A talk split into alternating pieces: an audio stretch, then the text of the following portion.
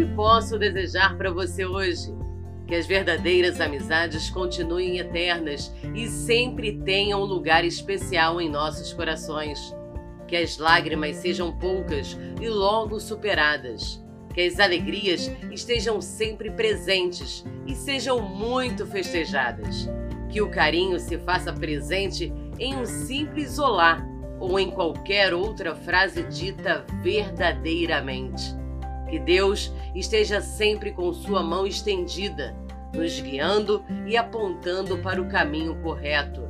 Que as coisas pequenas, como a inveja ou o desamor, sejam retiradas da nossa vida.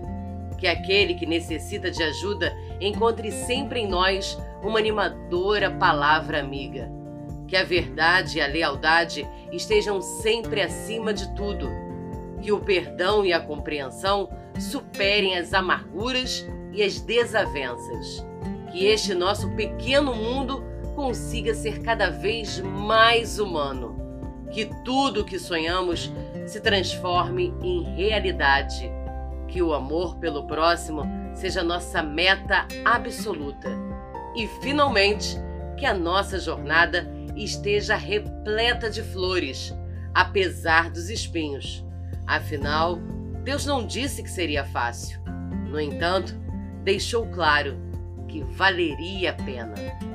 Feliz Páscoa para você e toda a sua família.